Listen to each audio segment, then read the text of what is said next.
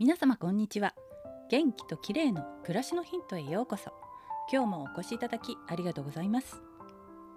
だいぶ前の放送で座りっぱなしの時間が多い人は腸腰筋が使えなくなっている可能性が高いという話をお伝えしましたが今日は久しぶりにこの腸腰筋の鍛え方についてです。腸腰筋というキーワード覚えていますでしょうか？腸腰筋は大腰筋小腰筋腸骨筋の3つの筋肉からなっていて上半身と下半身をつなぐ唯一の筋肉です。この腸腰筋は体の深部にあるため意識しづらいのですがエラーを起こすと腰痛やぎっくり腰の原因となるので要注意です。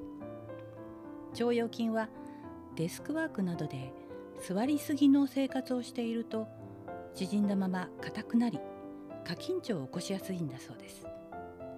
なので腸腰筋のストレッチをすることがとても大切なんですが同時にこの腸腰筋を正しく使えるようにしてあげることも大切なんですね。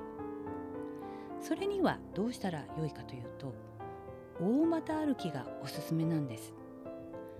大股で歩く時には腸腰筋の特に大腰筋が伸展伸ばされることで歩幅が大きくなりその後収縮することで前への推進力が大きくなります。この動きを繰り返すことで腸腰筋をうまく機能させることができるようになります。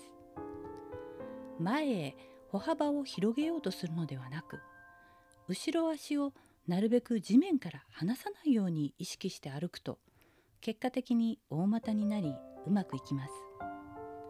アキレス腱を伸ばしながら歩く感じです。背筋を伸ばして歩きましょう。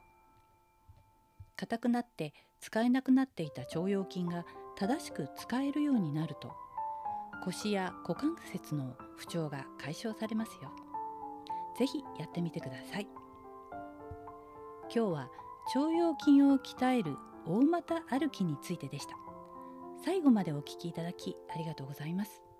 またお会いしましょう。友吉ゆき子でした。